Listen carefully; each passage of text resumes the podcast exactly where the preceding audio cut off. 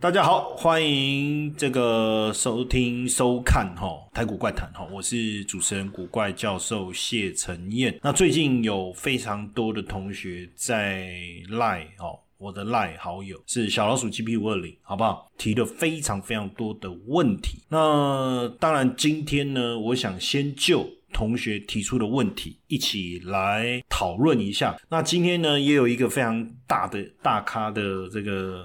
这个好朋友哦，啊，这个知名节目的主持人哦，非常大牌的一个节目主持人，大谁我就不能讲了哈。然后他就赖我打电话给我，可是那时候我在录影，我跟他说啊，我在录影，我晚一点再回他啊，因为因为他打给我的时候大概是十二点多嘛，哈，那我就想说，因为我是怕他。因为他有问我那个股票哦，那我是怕他说他是不是要下单，那我就想说一点录完影回他，反正还有三十分钟要下单，应该也还来得及了哈。那我想他的问题应该也是很多人问题，所以我们先从他的问题一起来讨论哦，有趣的问题了哈。那很明显大家看到画面上哈，我秀出来这个，哎，我的手在抖哎，为什么？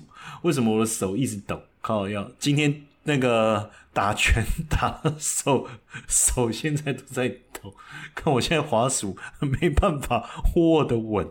靠！我看我我明天还是休息一天啊，不要硬跟我五天，从呃礼拜五五天上了四天，呃两天泰拳两天拳击，有点硬哎。我现在右手在抖，太好笑了。好，那我。我们就来讲这个呃长龙哈，呃之前我有跟大家谈过这个剧本哈，我不知道大家有没有印象哈，这个剧本是一个非常强大的这一个观念哈，你看哈，这个哎呀真的，对，我的手一直抖，我对不准，我对不准这个花束，不好意思啊，我开一个画笔哈，现在你要对这个画笔好像都有点困难，有哪个男人像我这样精力充沛，对不对？是不是这样？是不是啊？好，那我们来看长龙哦。长龙当然，呃，你从时间点来看哦，在十二月初的时候哦，它就正式的。呃，等下我我我定一下这个时间轴哈，时间轴我把它定一下哦，这个是在十二月八号，十二月八号，然后呢，你就看到从这个十二月八号开始呢，长龙的股价开始上上攻，在这个过程中，就是我们所说的这一个二号剧本哈，叫做展翅高飞。那什么叫二号剧本？就是你的这个。呃，布林轨道的宽度呢放开了，整个轨道放开了，同时这个 ATR 呢开始往上扬，这个代表出现的是急攻的行情。那当然，这个行情急攻，实际上我相信一开始航运股我们就有跟大家谈了嘛，对不对？哦，如果你回去回看我们之前的这个呃解盘的一个影片。哦，那包含了我的 Line 的讯息当中，我就有跟他谈这件事情了哈。那当时我就请大家特别注意哈，特别注意整个这个这个战事哈，就是这个红海啊，苏伊士运河这一个当地的一个情况哦，随时留意，因为我们因为现在要去做这一个航运股，你就是搭这个议题，对不对？那他现在呢，很很很清楚的就是。这个轨道放宽，然后 ATR 上攻，这就是一个这种所谓的这个展翅高飞，就是急攻的行情。那急攻的行情是这样，你你要赶快上车，那上车达到一定的幅度，有风吹草动，你就要去做调节。但是基本上呢，因为它这一次会涨，有几个原因哦。第一个是什么？就是我们讲红海，就 Ray Sea，Ray Sea，然后这个也门攻击的商船不走。红海而绕到这个好望角的这个事件，而这件事情它背后你必须要去认真的去解析的是，因为目前大量的运力要释放出来，要等到农历年过后，那因为呢，全球的贸易。哦，就是这些包含从从空中啦、陆地啦、哦散装啦、货柜啦、飞机啦加起来，那海运货柜的部分呢，应该讲货柜的部分占百分之三十。那其中呢，我们就讲它的这个这个百分之十，哦，就全球的贸易货柜百分之十会经过就走苏伊士运河这一段，相当于一兆美金。哦，海运的部分有一兆美金，百分之十走苏伊士运河，所以这个部分其实金额是相当吓人。那因此，如果你绕地中海，它会产生的问题是时间拉长，时间拉长，成本增加，运价就涨，大家就开始抢。那目前运价最高之前哦，在十二月八号之前，运价大概就是我们讲远东到欧洲的航线，差不多是在一千五百美金一 Q，在一千五百美金。后来到这几天，应该讲说这个大。跌就是昨天嘛，今天、昨天对大跌之前最高有到一万八千 U，一万八千美金，不是一万八千 U，就一 Q 一万八，所以你就知道，当然不是平均价，而是最最高有到这个价格，所以代表抢贵的情况是很严重。好，那为什么昨天突然之间大跌，包含阳明甚至跌停，对不对？因为因为马士基马士基说。他要恢复红红 Race 的航线，那大家就想说，哇，那事件落幕喽。可是我不知道你有没有注意到几个重点：第一个，SCFI 的价格并没有大跌；第二个，长隆、阳明说没有要跟进；然后第三个，这个讯息一出来，因为马士基就是要透过美国的这个，就是他们有一个护航嘛，哦，那伊朗说，如果美国也要加入这件事情的话，那我。我就弄地中海，那苏苏伊士运河这一边是 r a c e 另外一边不就是地中海吗？那这样子不是一样吗？所以是不是真正落幕？我相信还没有。所以为什么今天哦长龙就上来？那因此在急涨过后。跳空下跌，主要是消息面的影响。那现在的问题是，运价到底有没有可能持续维持一一段时间的高档？基本上，你去想一件事情，第一个，我刚才讲运力要农历年过后正式的这个大量的进入到市场，所以农历年之前还是有供需这个吃紧的问题哦，供给吃紧的问题。再加上我刚才讲远东走这个绕好望角到欧洲。会不会导致港口安排的错乱而导致塞港？这个部分其实还还还还是有待观察。所以当然它不是一个极长线的题材啦。那我觉得说这农历年嘛，那你最后一个交易日是二月五号嘛，那我们必须往前推一个礼拜。所以你可能在在一月中过后，实际上这个议题应该，即便还有，我觉得可能对我们来讲也也差不多告一个段落了。因为毕竟农历年过后。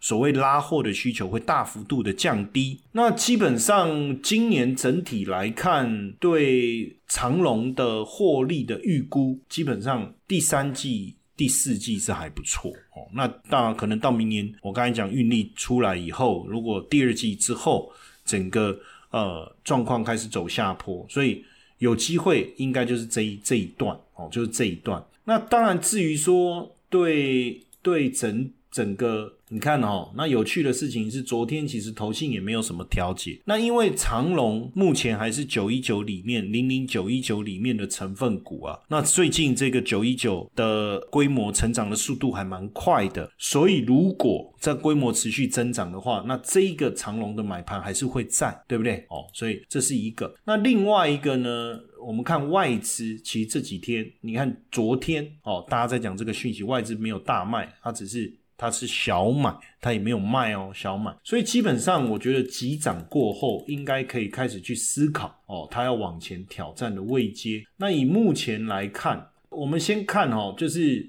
减资减资过后的高点是一八六，那这个一八六我们先记在心里了哈，然后再来我们看除夕前的价位，大概在。最高在一五八，前面波的高点是在一六六哦，所以有没有可能填全息，然后去挑战一六六？我觉得可能性其实相当高。那甚至，但是因为真的填了以后，行情这个这一段时间整理的比较久，因为整理时间呢，虽然量没有像过去这么多，但整理时间量还是有，那加总起来还是会有压力，所以基本上一百六。那再往上去，真的回到减资过后的高点，这个需要一点时间，所以我觉得短线上你还有一剩下一点点空间可以操作哦。所以假设你做航运的，我大概以这样的角度哦跟你谈一下。然后另外就是同学问的问题哦，面板，他他他问了面板，那还有一个问题是什么？因为我就直接说。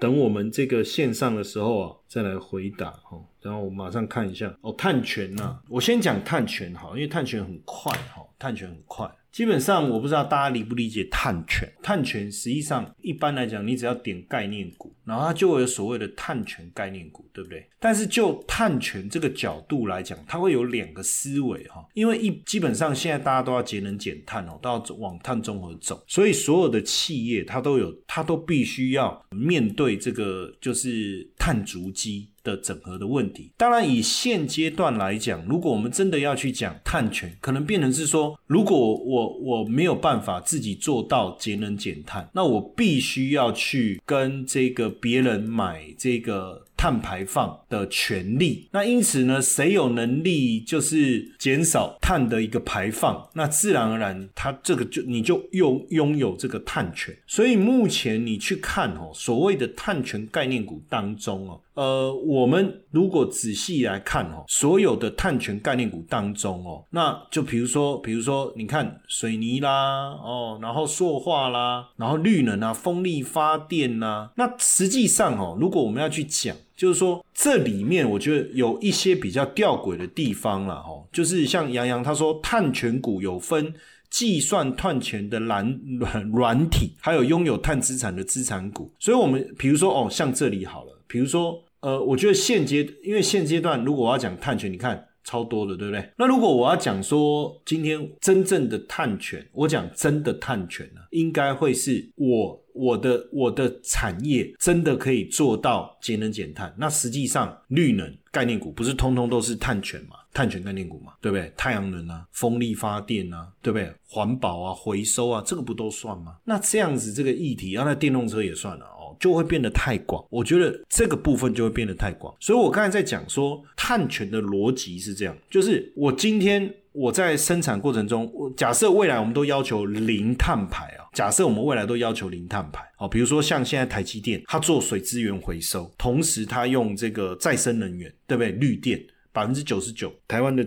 百分之九十九绿电都被他买走，所以他就有可能怎么样？不但没有碳排放，他可能还产生碳权。那这个时候呢，他就拥有碳权了。好，但是这个碳权拥有的程度，应该会是一个一个一个呃变动的过程啊。就他他他这个碳权可能随时有，然后就像特斯拉啊，那他累积的碳权，他可能真的可以去做转让。但是我们没有办法明确的评估他到底握有多少碳权，因为它是一个不断在变动的一个过程。哦，就所谓的碳资产，好，这是一个，好，这是一个。那但是这一类的，你真的要把它当做碳权概念股，我认为这个定义太广。要那这样子，如果我讲碳权概念股，那特斯拉、怎么电动车全部，那红海也可以算哦，对不对？所以另外一种就是说，我就是不断的在持续创造碳权，我拥有不断在创造碳权的资产，哦，不断在拥有。创造碳权的资产，哦，所以为什么大家会觉得说，像呃每次讲就是讲酯类啊、华酯啊这些，因为他们有森林，他们有森林，那森林呢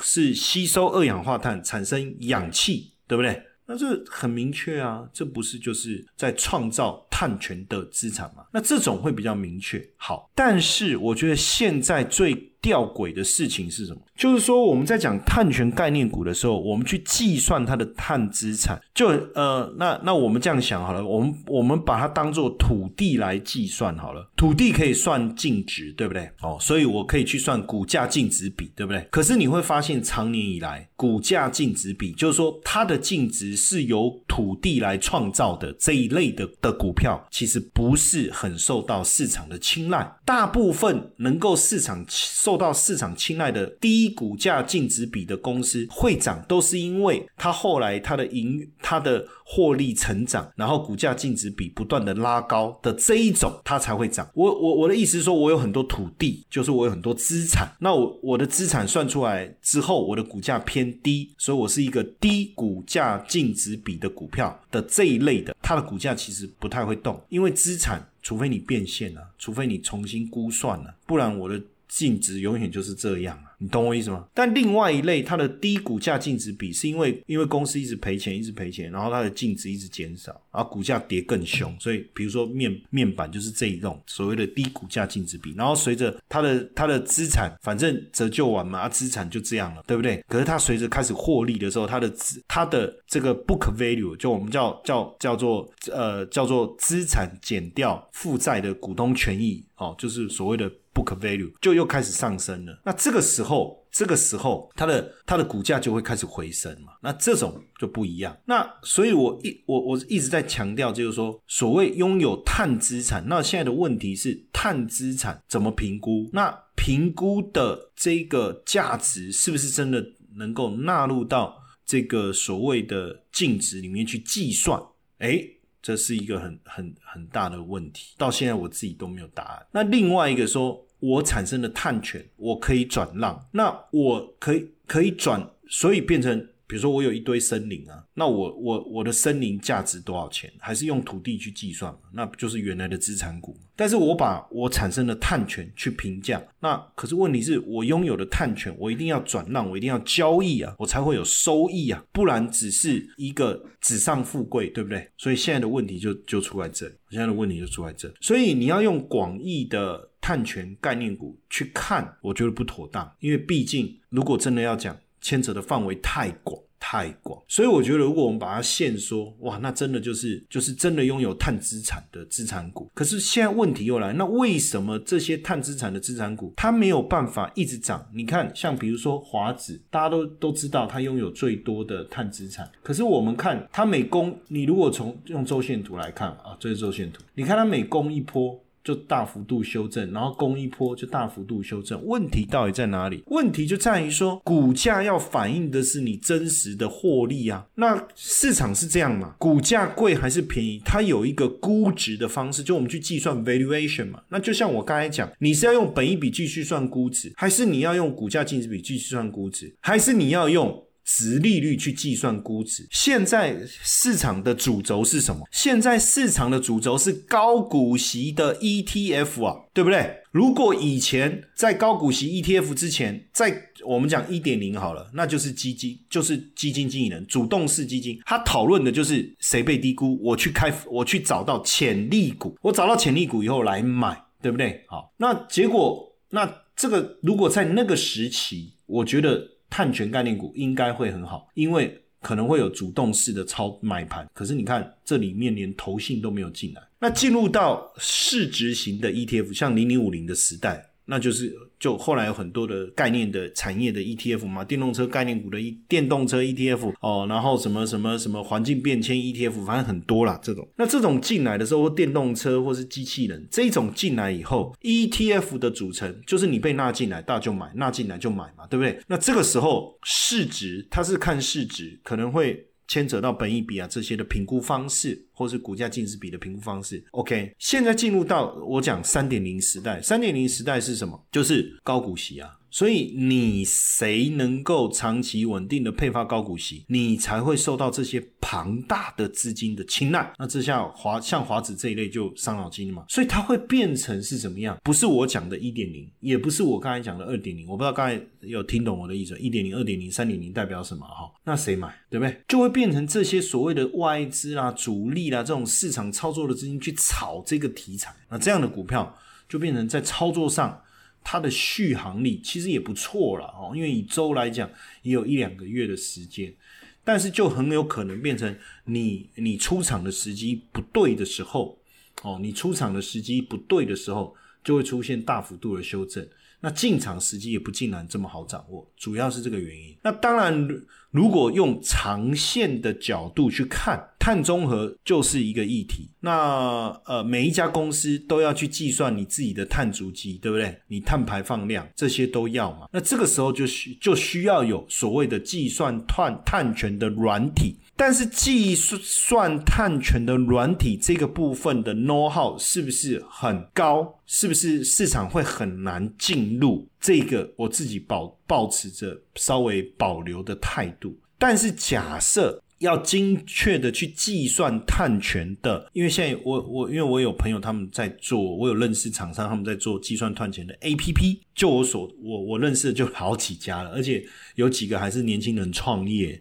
他们就是做了一个 A P P，就你去细计输入一些东西，它可以帮你公司去计算你的碳碳的排放的状况这样子。那这个，所以那时候我的第一个念头说，哎，好有创意哦。但是我第一个念头是在想说，哎，这个门槛是不高还是怎么样？所以我说我我有一个，我我我我先，因为我这个部分我的呃理解可能还不够，所以我先保保持一个保留的态度。但是我要讲的就是说，如果未来这个因为碳中和一定是趋势，一定是主流，每一家厂商都固定的就需要去租用这个软体，就很像我们现在在看盘，我一定要用 x Q，对不对？早期是用轰天雷，现在用 x Q 之类的，那我一定要用这个这个看盘软体。那因为我一定要用这个看盘软体，所以我就一定要用。我一定要用，呃，应该说，呃，对不对？应该是说我一定要去计算碳碳的这个排放量，所以我一定要去计算这个碳权等等的话，那自然而然哦，那自然而然，那这个公司他们的获利就会不错，那获利会不错。那自然了，我们就可以用呃，要用本一笔的角度去看，还是要用啊这个这个呃，指利率的角度去看，都可以。那就不一定不一定说是不是碳权了。那只是说，在这个议题之下，它就比较会被关注，这样好不好？哦，我我就这样，我先这样解释，希望大家可以去理解我我我我要表达的一个一个内容。就因为刚好有同学在赖问我哈，这个碳权概念股哦，那我我就想说，哇，这个。要用几句话去回答，我当然可以简单就用华子哦，比如说，可是从从你要不要做这个概念到你怎么操作，我觉得这中间有一些值得去跟大家讨论的观念。当然，就我自己个人的角度来看，如果今天我是要做波段、做操、做跟着一个议题去做操作，我觉得没有问题。但是假设我今天是要把它变成整体这个布局，我想要重压，甚至我想要有一个比较能够预测的这个产业的。绩效，我觉得可能有一点难度。可能有一点难度，我不知道可不可以听懂，所以你会发现我很少讲碳权。其实之前几个报纸的记者也有问过我这个问题，但是不是我没有办法去理解碳权这个东西，或者说我没有办法去解释，而是说我刚才在讲的一个内容，就是说我今天操作股票的精神，你要符合现在市场资金的潮流，对不对？就像我讲早期，如果你要讲操作股票，我们老师在讲四大天王的那个年代，对不对？翁大明啊，什么那些那个年代。有意义吗？那个时候股票的讯息的传递有多慢？大家都是在这个号子里面呢，不是吗？然后还可以抽红单再插队的，对不对？股票交易到十二点，没有看盘软体，甚至早期有轰天雷就就厉害的跟什么一样的那个年代，现在跟那个时候不同嘛，对吧？那所以假设我今天我要做股票，我当然还是希望不止打赢大盘，我希望。打败我，我我也要有成就感。我要打败什么？我要打败基金，我要打败 ETF，要不然我买基金，我买 ETF 就好啦。所以这个时候你就要去思考，你要的是哪一个主轴？那像碳权这个，为什么现在没有办法成为市场资金青睐的主流？原因是因为他上了轿，没有人帮他抬轿。所以你看刚才华子他们就是这个问题。你有没有发现上轿没有人抬轿？主如果我们要讲上轿，比如说我是主力，我上轿了。对不对？我把这个股票的热度炒起来，我希望有人来抬轿。我想要谁抬轿？我想要外资抬轿。我想要谁抬轿？我想要投信抬轿，对不对？结果现在是他上了车以后，他自己把气氛哇炒作的轰轰烈烈，他自己把它炒上去了。然后呢，坐在轿子上哇，放纵这个音乐哇，摇滚音乐蹦蹦蹦蹦蹦蹦，可是没有人来听这场演唱会。就有点悲哀的感觉，所以你看一跌就修正的很惨，因为他自己套住了，这中间他要怎么下沉就下不了台啊，对不对？然后之后后面再想办法再拉一次，而且你注意看哦，这两次你有没有发现过不去？你有没有发现很妙吧？正常不会是这样，正常来讲哦，这种压回啊不会回到原本的起点，它就应该要再上攻了。我不知道可以理解我意思，就是说我上来，我大概到这我就应该再攻了。我不会拖这么久，甚至拖回到几乎是接近起涨点这附近啊，这附近对不对？然后更妙的事情是什么？就是如果我是这样，我压回啊，画一个手，对不起，手抖啊，压回到这，我应该攻啊，我一定要攻过前高啊，不然我这样做有什么意义？你看它到这边就停，然后又继续怎么样？你注意看，又继续，然后又回到，哼所以我我我自己觉得，我刚才这样的解释，我不知道大家有没有懂啊？所以。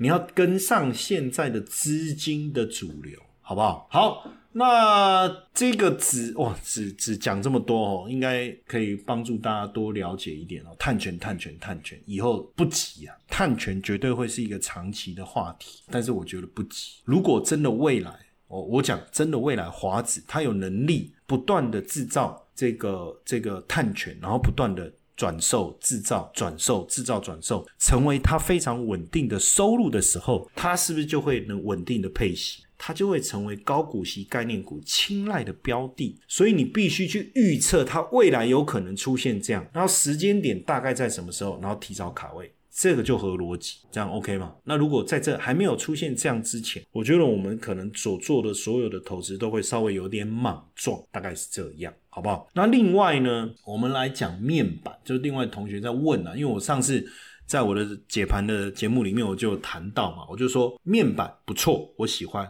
就是面板的报价开始上来，但是如果是要因为表示它的营业额啊，各方面营收啊会开始上来，对不对？那如果是这样的话，那我我是说，我可能比较不青睐这个友达或群创哦，我反而比较青睐的是这个 IC 设计或什么。我等一下还会讲一个，但是只管龙钢换股事件，好，这一个我看我我我我能能不能讲得清楚，可能有点困难。今天要讲，因为我我我对这个整个事情的一个内容，我了解的没有很透彻。那或者是等等我再收集一下资料哦，我再再看能不能回复。因为有些东西我需要再再 survey 一下资料，所以下次你可以再赖问我。然后呢，这样子我就可以 survey 一下资料，以后我再在直直播的时候跟跟大家一起，就是让我有一点时间。这个我可能现在要回答的很清楚，不太容易，因为因为换股没有什么啦。但是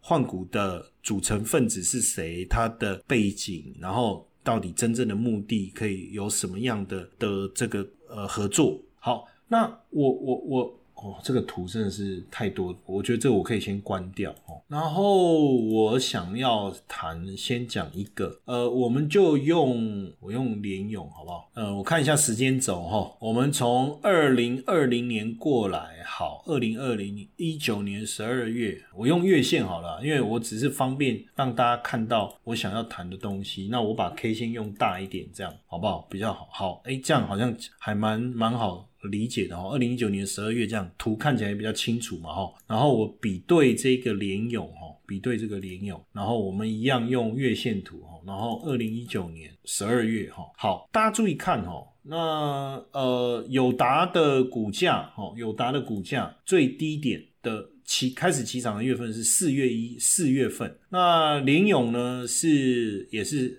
呃，四月份啊，就开始攻了哈，然后在攻击过程中，它从大概是大约啦，我们都抓大约哈，你看大概涨一百八十块，涨到六百五十几块钱哦，这个是算是有三到四倍，对不对哈？那友达呢，就从七块多涨到三十五块哈，那也差不多三到四倍哈。那我们看最高点，它是在二零二一年的四月份哈，这个联勇也是哈，所以你有没有发现，就是。整体的走势是蛮一致的哦，然后一路的跌到二零二二年九十月，哦，算是我们讲十月开始止跌了哈。那友达一路跌跌跌跌跌，哎，跌跌跌哦，也算最低点是七月了哈。那十月的时候，它真正在开始稍微恢复，是在真正恢复是差不多一一月，但所以时间看起来也差不多。但是也整体的面板的报价看起来已经越来越好，会越来越好，对不对？好，那股价的部分，稍微止跌开始回升，好，那我们看联友，你有没有发现不一样的地方在哪里？就它十月，注意注意看嘛，这是联友哈，它十，我再放大了哈，我再放大了，我就把图这样子就更清楚了哈。十月以后它就一路涨，那友达二零二二年十月哈，好，然后我们看友达哈，十月差不多在这附近嘛，它就是这样子，所以你懂我意思吗？所以前面看起来是面板驱动 IC，这是一致的。可是到后面驱动 IC 整体的表现比较好。所以如果如果同样的哈，我们再回来看基本面哈，从获利数字来看哈，从获利数字来看，你看友达还是亏损的嘛。所以确实营收已经开始有上来，我觉得这跟报价开始回升有很大的关系。报价回升，我我我的呃数量。在一样的情况下，我的营业额自然就增加嘛，对不对？很简单的数学，P 乘以 Q 等于 revenue，整个营收嘛，营业收入嘛，哈。那所以应该是报价有回升了，然后当然量应该也有增加了，哈。那所以你看它的毛利率也转正了，可是目前获利的部分还不行。但我们看一下这个联咏的部分，哈，你看不一样的地方在哪里？呃，数字我不知道看不看得清楚，我念一下好了，哈。它的营业收入哦。也确实相较于二零二二年有回升，毛利率其实都一直能够维持在四十以上。哦，那第三季毛利率也回到了四十二点二五了，营业利率也是二十四点六九，然后税后净利是十点四六，所以简单来讲，它一季平均赚十块钱。那如果这个水准能够维持，那一年大概赚四十块，一年大概赚四十块。那只要有赚钱、稳定赚钱公司，我们就能算本一比，对不对？所以如果以五百一十块除以四十的话，本一比大概十三倍左右嘛，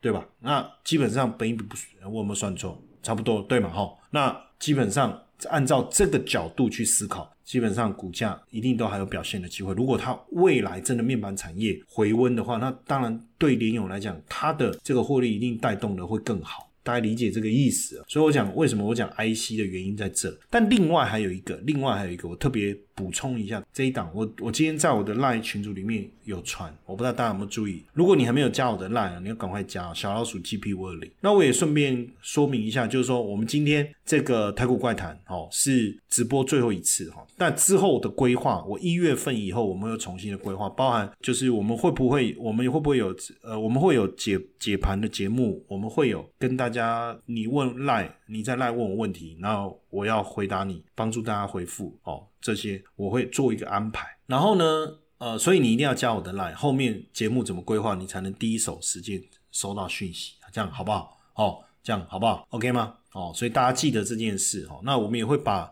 所有的，比如说你要听 podcast，你要看 YT，哦，你要在哪边哦，我们都会整理，然后在 lie 上当中一起给大家哈。所以，所以今年算是今天算最后一次，因为我们这个礼拜原本的。这个直播解盘，我先停一下，因为我们我们在直播过程中，我们讨论讨论的结果问题太多了哦。